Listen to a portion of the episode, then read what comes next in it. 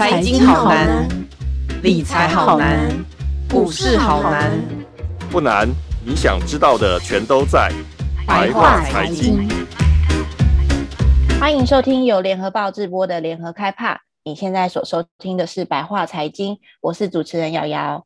大家有没有发现最近日元啊持续的在探底？目前我们看到大概是对新台币大概在零点二二的字头，真的是已经是非常非常的便宜嘞，它是二十五年的新低，所以很多想要前往日本旅游的的一些民众，我们不管他接下来要不要解封，可能接下来年底就要解封了，那所以大家就开始一直不断在换日元。那到底大家很想要问说，日元到底已经到底了吗？还是说它其实后面还有更低呢？所以呢，我们今天就请来我们的汇率小王子奇伦，奇伦跟大家打招呼。Hello，大家好。那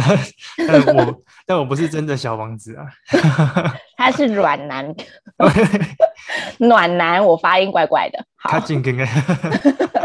好啦，今天我们特别请麒麟来，是因为奇伦这阵子帮我们写了非常非常多关于日元相关的报道。我真的觉得，应该很多民众最近超级关心日元的，因为日元真的贬到一个大家都在担心说，是怎样要出现金亚洲金融风暴嘛？这个贬的过头了啦。嗯，那就是说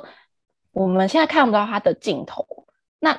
先跟我们分析奇伦，到底为什么它会贬成这样？嗯就是日元其实它贬值的原因，主要还是要看那个日本他们、嗯、就是那个 B B O J，就是日本央行，嗯、他们都是叫日本银行啊，叫日本央行他们的货币政策态度。那因为就是说。美国现在升息循环已经启动，而且好像好像也是没有尽头的感觉。而且 而且他们升息很激进。对对，我觉得美国升息非常激进。对，美国联准会从年初到现在三月第一次升升息一码，然后再就是五月又两码嘛，嗯、那这个月又再再三码，所以现在已经六码。然后有人说下个月可能。如果他们通膨还压不下来，就可能再三码。嗯嗯，对。那日本现在是完全没有动作，就是 好像一副老神在在这样。那他们、就是、他们他们一直还是就是像疫情前那样嘛，嗯、就是宽松这样子嘛。对，他们还是维持在一个宽松的货币政策的一个一个态度。嗯、那在一来一往之下，那个美日的那个利差就会就会越拉越大。嗯，那越拉越大就会让大家觉得说，哎，怎么为什么日元的贬值好像看不到尽头，是因为其实主要是还是看日本央行的态度啦。那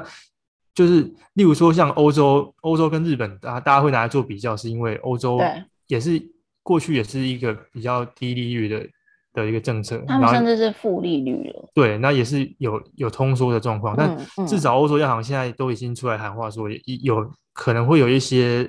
动作。但日本、嗯、日本的央行总裁他是 还在强调说，如果现在刚从疫情复苏回来，那贸然调高利率会加剧经济下行的风险，所以他们还是决定维持在一个当前的这种宽松的政策。那这个这是主要日日他们他们为什么要坚持维持宽松啊？嗯、因为他们这样真的有利吗？主要其实有有两个原因呐。第一个原因，他们还是、嗯。要看他们的通膨，那其实他们通膨虽然说是有拉上来，但是顶多也就是在通膨率顶多在两趴上下，那跟、哦嗯、跟我们台湾比的话也也低嘛，我们大概是三趴三趴左右，对，三趴左右。嗯、那美国的话就已经破八趴了，就是更更高，所以他们他们本身的通膨就没有那么高，他们没有没有那么大的。嗯的这个物价压力要去对对对，去压没有这个压力，嗯，对对对。那还有另外一个重点是在出口方面啊，因为他们现在还是在一个就是说贸易逆差，因为他们过去制造业很好的时候，他们日元贬值，他们没在怕，他们 就是东西卖出去会比较好卖。但是现在是因为他们的那个出口的那个市占率已经慢慢被取代了，嗯，下滑。啊、对对，那他现在又不可能把他的商品卖给。美国，因为美、嗯、美国他们主要是要一些消费产品，那、嗯、可能主要还是要来自中国大陆嘛。嗯，对对。那日日本的出口可能也救不回来，所以就他他现在还是在逆差状态之下，他也不可能去贸然去改变他的 货币政策。嗯嗯，对对，他还是要救他的出口啊。所以就两大因素造成他现在就是一直维持，应该说坚持这个政策。那就最近有开始有一些。有一些经济专家出来骂那个日本央行，嗯、那就看后面会会不会有做一些调整，那日元才可能会有一些就是反弹的空间吧。哎、欸，所以所以说，其实日本央行就是有一些学者可能已经就比如说日本当地的学者出来已经在骂央行，说你们应该要出来解决。那是日本央行现在的反应还是这么老神在在吗？日本央行他呃，应该说他们前前一波他们是有提到，就是、嗯、呃。不会，就是就是不顾一些小型的企业，嗯嗯嗯，嗯对对。嗯、但是其实大家现在看得出来，就有一个问题在于那个物价的部分。嗯、所以他们说他们整体的那个通膨还是看起来还是温和啦。但是很多的食物啊，或是能源的价格，因为他们也是要进口，这些、啊、这部分他们也是要进口，所以这部分的那个物价其实都已经涨得蛮凶了。嗯、对对，像有好像有一些人就是。在日本念书的就就说，现在要找到那个三百块日元的牛冻饭已经 越来越难找了啊！对，因为他们现在其实也是面临，而且日本物价本来就很高。嗯、日本它它是物价相对我们高，可是它没有一个就是急剧在拉高的物价，不像我们是从去年以来物价一直在一直在拉高，对对对对对对对对对。那它整体来看，它还是比较温和的通膨，嗯，但是现在是状况是。呃，有一点两极啦，就是食物跟能源价格在嗯在飙高，那这部分可能就会变成是日本央行的一个压力，嗯对嗯嗯对，但是就是如果说是要看日本的日本央行的态度，他们好像还是在走一个就是 还是非常的宽松，对对对，我之前有跟专家聊天，嗯、然后他们都说他还是在走那个前首相安倍经济学的老路，就因为那个时候的呃。安倍经济学的那些就是比较重重要的一些官员，嗯、例如说像现在的岸岸田文雄首相啊，嗯嗯、或者说像现在日本央行的总裁黑田东彦，嗯、他们其实都是那个时候安倍经济学的主要操盘者，嗯、所以就他们其实他呃他们是完全就是反对让日元升值的啦，他们还是希望说是靠贬值然后带动经济成长，嗯嗯对，所以他们态度目前没变的话，就像刚刚讲的，就很就很难会让日元看到。反弹的一个空间，嗯嗯嗯，哎、欸，不过奇隆，我们台因为新台币最近也在贬，那这样会不会其实压缩了一些，就是我们捡便宜的一些好处呢？嗯、因为新台币最近也开始在贬嘛，但是它应该不可能像贬的像日元这么多啦。对，就是就是因为新台币现在贬的，呃，贬值的幅度没有像日元贬的那么大。嗯嗯，对，所以就我们来看还是非常的便宜。对对，所以那一来一往，我们还是 还是可以捡到便宜。就像刚你开头介绍，就是我们、嗯、我们现在以台币换日元是创二十五年的最低价，低，嗯，对对对，嗯、对啊，所以而且嗯，这可能等下后面可以再聊，就是嗯，其实日元它是没有没有最便宜，只有更便宜，所以大家可以不用那么急着说一定要先趁现在去换这样。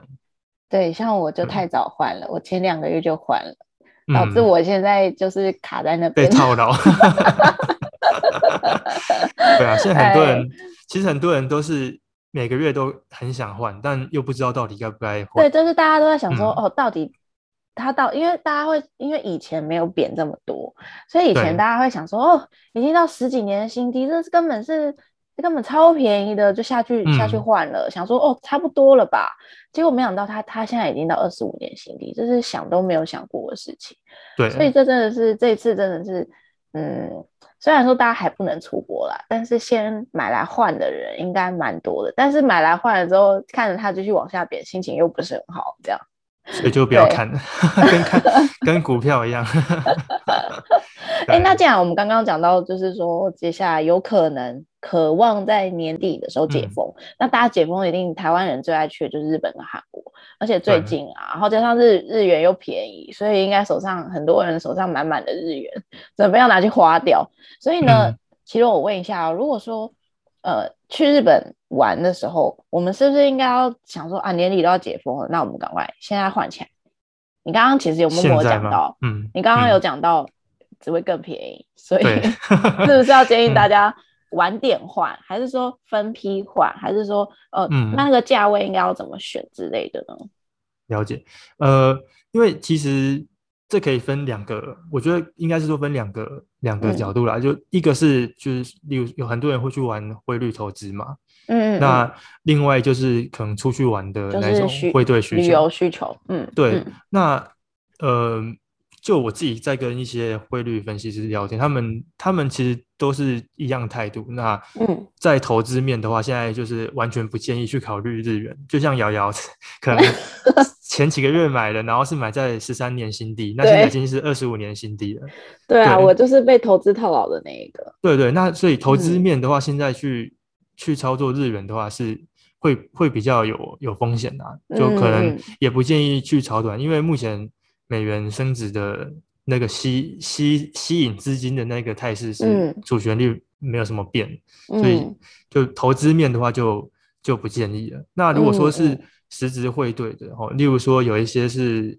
那种进口商、经商这种就不用说。那最常见就是那个观光需求嘛，对对对，就是要台湾人最爱去蓄势待蓄势待发要到日本玩的这、嗯、这一些族群，其实就可以。开始去做分批换汇啊，因为、嗯、因为现在的这个价位其实是零点二二字头，那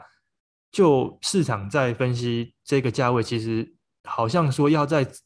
涨破零点二二字头，其实还需要一些多多来回去测试几次啦，所以可能这个价位上来讲，如果看到是一个零点二二。不管是多少，就是零点二二字头开开头的，那其实就可以在这个时间、嗯、这个价位上去波段去买买进这个，哦、对对，嗯嗯。那这个是在价位上。那如果说是分批的话，嗯、呃，也有些人会建议说，因为如果现在现在是六月嘛，假设假设是要到九月的时候就真的可以开放出国，那如果抓这个三个月时间点的话，嗯、那每个月如果因为以现在到日本玩的那个。旅游的旅费好像会变变高一点，因为为什么？因为机票也在涨嘛，然后好像当地的一些，哦、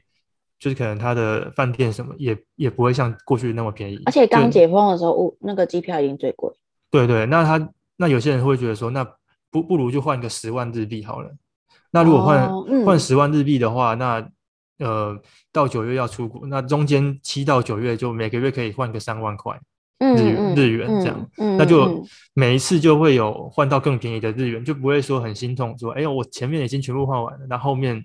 也没有钱可以再，也没有也没有那个真的剩余的资金，不要放在同一个篮子里。对对对，所以这就是喷 皮买的不要一主要原因。对，因为主要是大家看日元会觉得说它会越来越来越弱啊，它走势是慢慢慢慢在在破，在在在。溜滑梯这样，那 如果说你、嗯嗯、你分批来换的话，会比较安全，就应该说比较稳稳、嗯、健一点。嗯，对啊，嗯嗯嗯嗯。然后再补充一下，在、嗯、呃分批在买的时候，其实还有一个小撇步，就是要买在月底会比较好。因为哎，为什么？嗯，因为月底的话是我们就是台湾以台湾来讲，出口商会在月底会去做账。那他会去结、哦、结账，那这个结账他就会开始卖美元，把美元换回台币嘛。嗯，对，那那一段时间的台币是不是就变多了？那台台币变多，就台币会升值，所以通常在月底的时候是新台币会比较强的一段时间。哦、那那个时间点，然后台币强，然后再买比较偏弱的日元，对对对。嗯嗯那那个时间点会是。可能可以换到人家在讲什么天天价这样，哇，这真的是一个很好的 paper 哎，就是大家不要不要对，对不要急着，就是可以看一下月底，嗯、而且分批的话，比如说六月底，好，今天今我们今天录音的时候刚好是六月底，所以大家可以、就是、可以开始这段时间可以开始对对、啊、可以开始布局，嗯，因为像昨天新台币也是涨了一角多，所以就可以看出。其实出口商在月底动作会比较多，他们都会在月底做一个抛汇动作，抛汇卖美元。对，嗯嗯嗯嗯，对啊。然后就是每个月的月，比如说六月底，然后七月底、八月底各买一次，各买，或者是你想要什么七月底、八月底、九月底各买一次，然后等着年底解封，安心出国。对对对对 对啊。然后就是有有一些呃分析师，他们是讲说，这个就是他们是形容说可以趁机吃出口商的豆腐啦。就在月底这一段这段豆腐，嗯，对，吃豆腐，我觉得还蛮 还蛮有意思，蛮有。趣的，对对对对对，而且而且刚好这个时候，如果就算现在没有办法出国，可是其实你在网络上买一些日本的东西，搞不好这时候也会比较划算，对不对？会吗？呃，这个又这我自己的观察，因为我最近也有买，也有买过那个日本的东西，但嗯，呃，虽然说汇价是有赚到汇差，但是我看那个就是价格不见得有比较便宜。对，一来是价格本身没有，好像没有比较便宜，然后再来就是运价好像没有下来。哦，对啊，运价还是蛮高的，所以大家还是要考虑到运费的问题。嗯嗯嗯，没关系，大家可以等年底之后再去日本买，好不好？实实际去。如果不急的话，如果不急的话，真的，而且我之前听很多我在日本的朋友说，他们很多台湾的朋友都已经。在呃，请他们帮他们看一些，就是呃，包包啊、精品啊，嗯、就是一些比较平常舍不得买的东西，嗯、都趁这一波日元下来的时候，请日本的朋友帮他们先买买起来，嗯、然后之后可能等日本的朋友回来台湾，或者是他们有空去日本的时候，就可以。呃，交货对，直接面。交用日币这样，然后甚至我有台币，就是台湾的朋友在那边说，哦，现在这样子给人家日币是不是不好意思，差差这么多这样子，感觉都赚很多这样子，买到有有一点心虚了，对，买到有点心虚，因为你你等于是用日币给人家嘛，然后就觉得、嗯、哦自己好像赚很多这样子，对，有一点心虚，不过这也是蛮好的啦，就是如果你在日本有朋友，可以请他这时候赶快先帮你看好。你的一些你想买的，平常不太敢买的奢侈品，比如说戴森吸尘器之类的。哦，这种就是 这时候买最便宜，对，对，这时候买最便宜的。对，对啊，戴森吸尘器或者是 Panasonic 的吹风机，有没有？都已经列清单给大家。哦，没错错，应该是你，应该是你自己想买。哎、欸，去日本必买电器嘛，对不对？好吧。对啊，之前我们我们有点吹风机什么 对。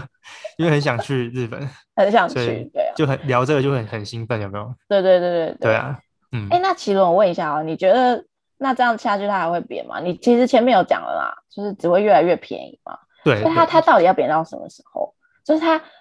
专家们到底都认为说什么时候会有一个反弹？反弹的话，目前看，因为就像我前面讲，它要反弹，其实还是要，嗯，还是要他们在货币政策上有一些。有一些动作，嗯，那那如果说呃日日本央行它本身没有动作，那就可能要看美国那边的升息步调，嗯嗯嗯，有有没有一个变成是由鹰派转转鸽派的一个状况？嗯、那这这个最主要观察的重点就可能会变成是那个美国的物价问题啊，嗯，那因为美国的物价它现在还在非常高的的一个状况嘛，嗯，那嗯。未来如果真的慢慢真的升息的成效有出来，那他的他们那边的 CPI 降到如果说是四趴之下，嗯，那那美国升息的这那个幅度或是说步调才会开始在做调整，嗯，对对，那这但这个可能性应该是非常低啊，就是这个是要到例如说联准会年底前，就是下半年最后一季不升息的话，那美元的升势才会稍告一段落。那那个时候日元才会有反弹的契机出来。嗯嗯。那目前看起来好像有一点是遥遥无期，因为美国在物价这一块好像有一点有一点失控。对对，对现在都已经到八趴九趴了，感觉就是联联总会只会越来越激进，对不对？对对，所以因为日元日本本身自己没有太大动作，然后现在就只能。就就只能指望美国的，对 对，指望美国老大哥的，嗯，看能不能救他们日日元的涨那个汇率，嗯嗯嗯，对啊。但现在日本自己都自自保就很难自保啊，美国啦，美国自己都很难自保了，那嗯，还更何况去想到日元，所以嗯，那还有一个可以去观察的地方啊，就是呃，可以看那个。日呃美呃日本的美呃应该说美国的十年债的利率，嗯，因为因为十年债这个东西它其实是景气反指标，就是如果说景气好它，它它的利率反而是低。嗯嗯、那呃如果升息之后十年债的利率还是在下跌状况之下，那可能就是代表说市场在预告说明年的经济可能会会是衰退的一个状况。嗯，嗯，那这个。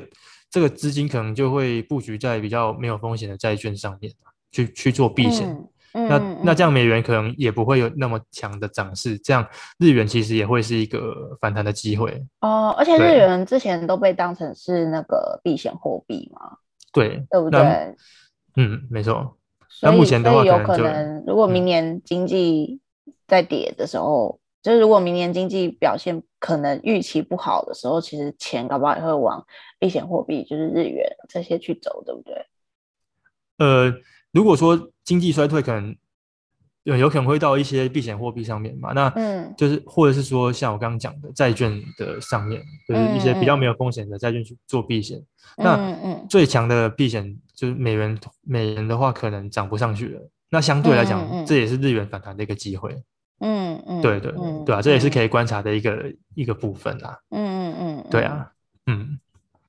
所以这我们大家还是要观察一下，不是说就是越来越便宜你就等，越等一直等，等到它都反弹了你都没发现，对不对？对，所以大家还是要多关注我们看我们写的新闻。铁伦刚刚其实讲到重点，第一我们要观察的是央行啊，那个日本央行的态度嘛，对不对？日本跟联准会态度。日本还有再来就是联准会，嗯、因为日本如果没有动作，日本央行如果没有动作，你接下来就是要看联准会，然后如果联准会。呃，这部分你已经大概，其实大家已经大概已经默默已经可以预料到了。你基本上就是看它到年底的状况。嗯、如果它到年底的第一季都还在升息，那真的日元很有可能继续贬。但是它如果一直到，呃，可能就停停了，可能到年底就停了，嗯、那这个表示日元有可能接下来要反弹了。对，大家就是开始觉得到顶的时候，就差不多该该收手，不要再再买下去了，这样子。对。對嗯、对，这其实还就是说，不是说一直会一直贬贬贬贬好几年哦，并不是这样。我们就是大家还是要再观察一下，多注意一下，对不对？没错。哎，那奇隆，我问一下哦，假设假设我们年底有机会解封，我们要去日本的时候，你会建议我们带信用卡还是拿着现金？呃，我是我是觉得就是都都要都带着。嗯嗯嗯嗯，对，嗯嗯，因为。现金的话是可能你你有一些之前有换了，对，之前我现在刚好这时候便宜，我换了一些这样子。对，那另外一部分就是信用卡嘛。那信用卡的话，就是像刚瑶瑶跟我跟我们分享，他、呃，这部分的话，它是用月底去结算价格的嘛，就是结算汇率去去做。是如果如果大家拿的是一般信用卡的话，对，假设拿一般信用卡去日本。的话，通常都会是用你那个啦，你的那个账单结算那结算日，对对，结算日的那天的即期汇率来来来缴费这样子，嗯，所以就变得很难，你很难去把握它那天是不是最低点，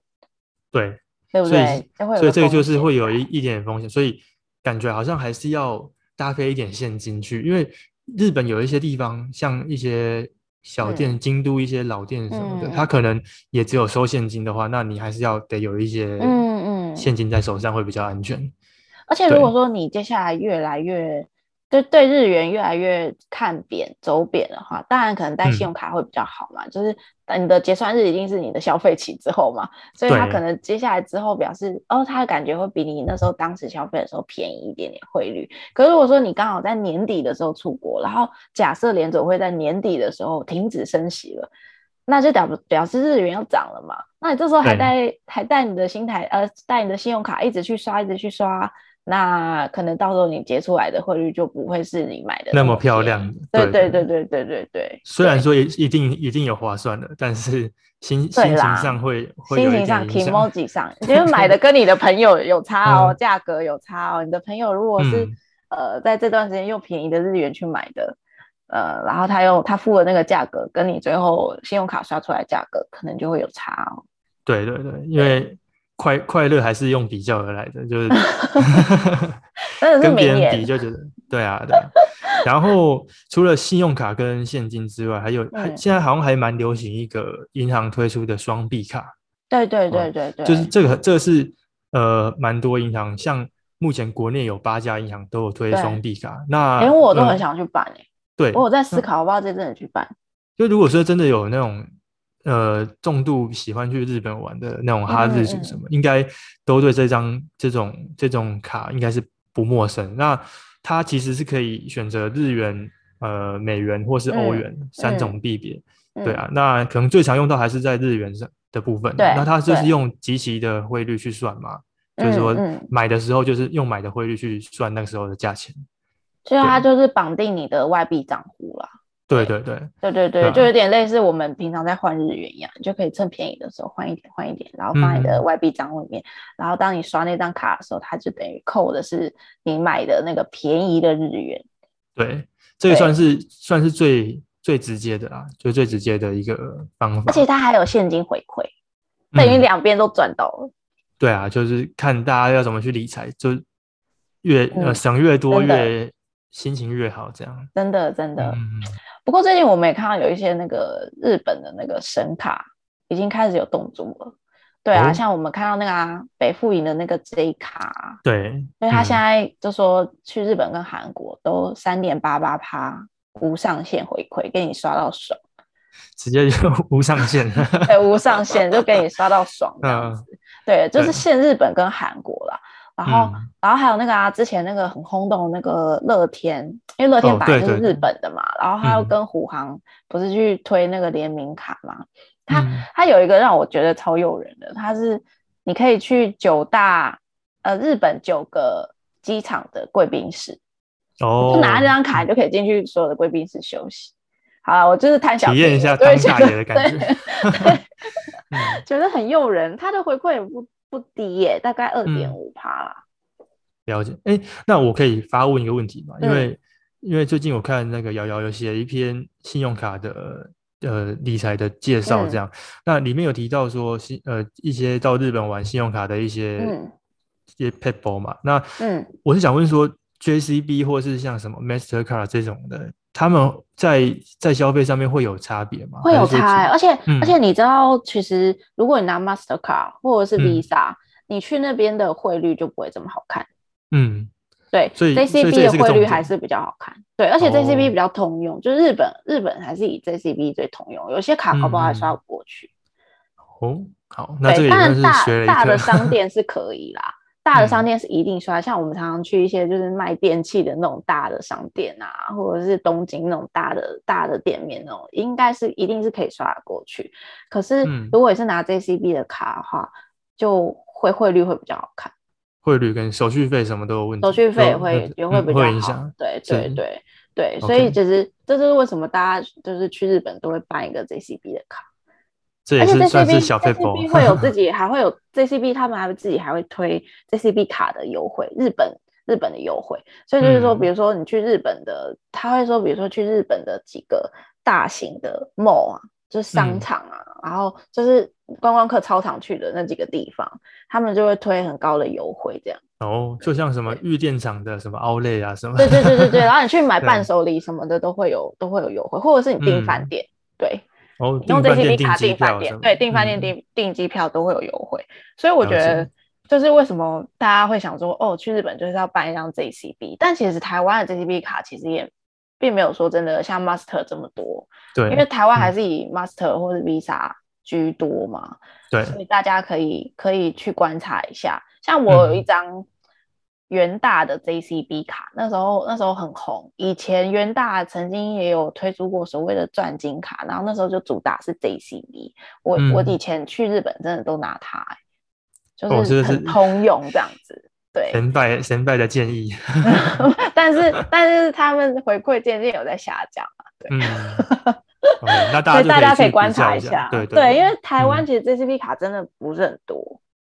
对啊，所以我、嗯、我自己也想办一张，所以现在趁这个机会赶快请教你一下。对啊，对啊，但钻金卡那张我还留着啊，我想说改天去日本的时候，也许还是有机会可以再拿出来这样子。对，因为它就是 JCB 嘛，所以就是日本就是基本上连很乡下的店搞不好都很通用，因为有些卡刷不过去，嗯、但是 JCB 在日本一定刷得过去。嗯，对。哎，那我想再补充一下那个，嗯，好啊，呃、现金换汇的部分啊。哦，对啊，对啊，这很重要哎。对，还有更便宜的 PayPal 吗？呃，就是它有一个大家可能会比较没注意到，因为以往像、嗯、像我自己也是一样，就是如果要去日本玩，都是、嗯、呃先去先拿现一叠现金去台银，直接跟他说我要我要换钱。我也是，我以前也是，应该大家都这样吧？很多人以前都是这样吧？就是就是想说以前比较没有钱，然后加上那时候换汇还没有那么熟悉的时候，我就默默的领一叠台币出来，然后坐在那个台银啊柜台前面。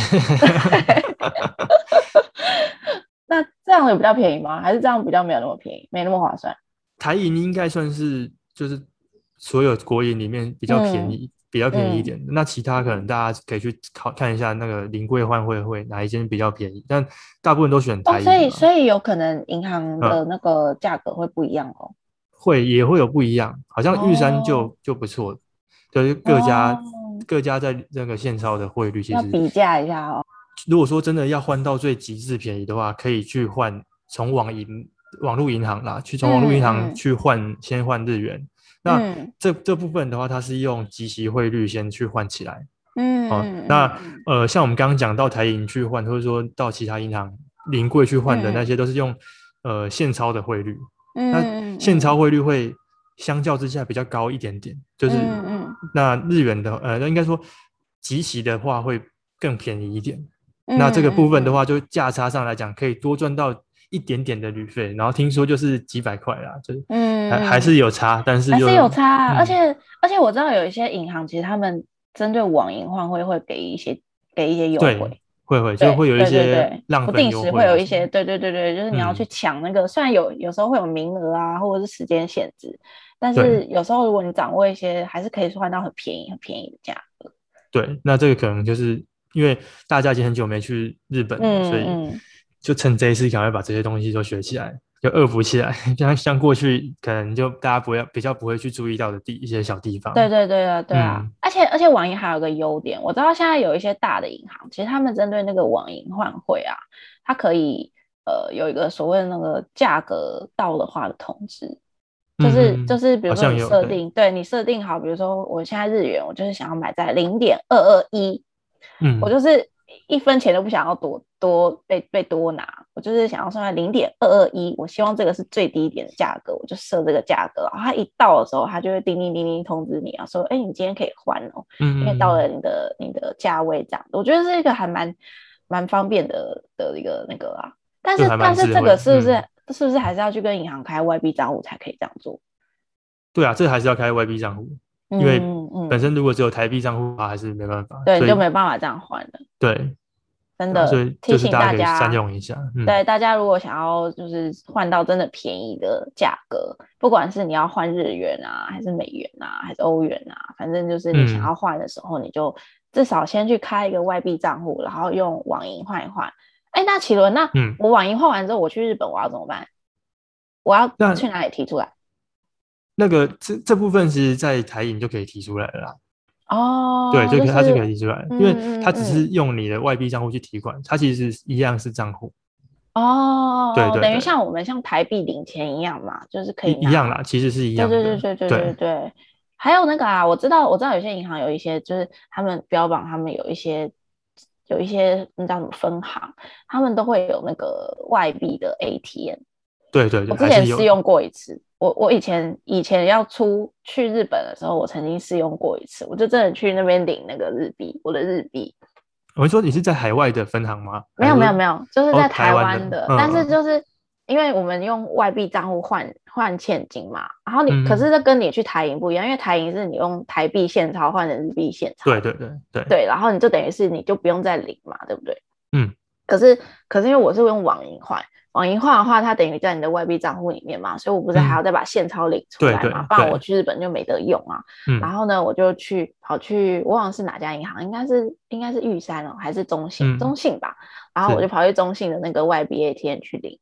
然后它上面就有，它上面就有写说，这这个这个 ATM 可以领美元啊、日元这样子。然后我就去领，嗯、可是我发现它要有一笔手续费，所以大家要留意一下。哦、这个反而就没有赚到那几百块，对对对对对，你可能你可能汇率好不容易赚那个几百块，有没有？嗯、然后他那个优惠赚到了，但是其实你要领现钞出来的时候，哎，他竟然要手续费，哎，对啊，因为对啊，然后好像还有到那个机场再换汇的话，那会那个汇价也会比较稍微，对对对对对，没那么漂亮，对吧？对，还是还是建议在市区就换一换，然后再。再准备出国，嗯嗯，就是在台币要先准，在台湾要先准备一点，对啊，对啊，对不对？没错。我这边我这边可以提供一个那个韩国还蛮有趣的一个换汇，就是之之前我去韩国玩的时候，然后那个时候就是很我在网络上看很多交战这样子，然后后来呢，嗯、因为最近开始也要解封，大家也会想要去韩国，就除了去日本也想要去韩国。虽然韩韩韩元现在没有那么便宜，但是呢。嗯去韩国的时候啊，我之前看网上人家交战，就说你先在台湾就换一点点就好了，一点点韩元就是备用的，其他全部换成美元。嗯、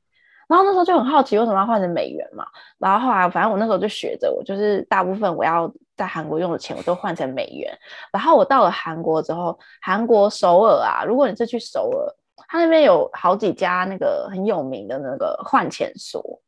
哦、他们换钱不用去银行，民民间的换钱对民间的换钱所，那个汇率好便宜哦，哦，那个超级便宜，嗯、就是拿美元去换成韩元的时候，整个就价格会跟你在台湾换的差很多。哦，原来如此、嗯嗯。对，所以其实如果想要去韩国的人，如果你觉得呃日本太多人了啦，这时候去一定很多人，那你就如果想要去韩国的时候，嗯、你可以就是试着就是先换把钱换成美元，美元嗯、然后再去日本。再再去韩国的首尔当地换成韩元，但是郊区就如果你是去釜山或者什么，就是比较不是都市的地方，最好是在都市先换完，因为因为首尔会换钱比较方便，比较多，嗯，对，比较多，比较多换钱，而且你还可以去比价，因为它都在同一区，所以你就、哦、你就可以在那边走好几家，然后一直去找这样，然后看他们都上面就是会标价格，然后你就可以去那边换，这样子、嗯、很方便，对，了解，供小撇步。今天真的学了一一堂课。我们应该说，我们我们今天大家聊的都是大家那个期盼已久，希望赶快可以解封，啊、让我们出去到是大家好好的，已经好久两年多，快三年没有出国了，所以大家应该很期待。然后如果去欧美没办法一次请那么多假，当然就只能去日韩喽。嗯，真的。对，而且日韩，哎，日韩是不是已经开放了？已经有开放观光客了吗？对，那日本的话，我比较清楚是它好像是。只有团客啦，就目前哦，日本现在只有团客。对，那他他应该过不久就开了。对，他还要再等一下，就大家可以可以 跟着大家先买好机票，先买好先买好机票跟换好日元。对对对，你记刚刚奇伦的教的那个 教导，三六 不是不是三六五啦，说三个月三个月分三个月，对，然后可以设定年哎月底的时候，月底的时候可以赚到一些便宜。对对对对。对对对，好，好，今天感谢奇伦跟大家分享日元这么便宜的换汇方法，然后接下来希望大家年底的时候，我们都可以好好的一起出国，但是出国前大家还是要留意一下，这阵子呃，因为疫情还是蛮严重的啦，然后国外全球疫情还是蛮严重，然后加上呃最近我们有一些出国的保险可能还没有办法真的能够顺畅买到，所以大家还是要多留意一下自身的状况，嗯、对。好，今天谢谢奇伦，谢谢，谢谢瑶瑶，谢谢，谢谢，感谢大家收听今天的白话财经。如果想知道更多关于日元、外币等相关的报道，请上网搜寻联合报数位版 VIP 点 UDN.com。那我们下周白话财经见喽，谢谢，拜拜，拜拜。更多精彩的报道，请搜寻 VIP 点 UDN.com 联合报数位版，邀请您订阅支持。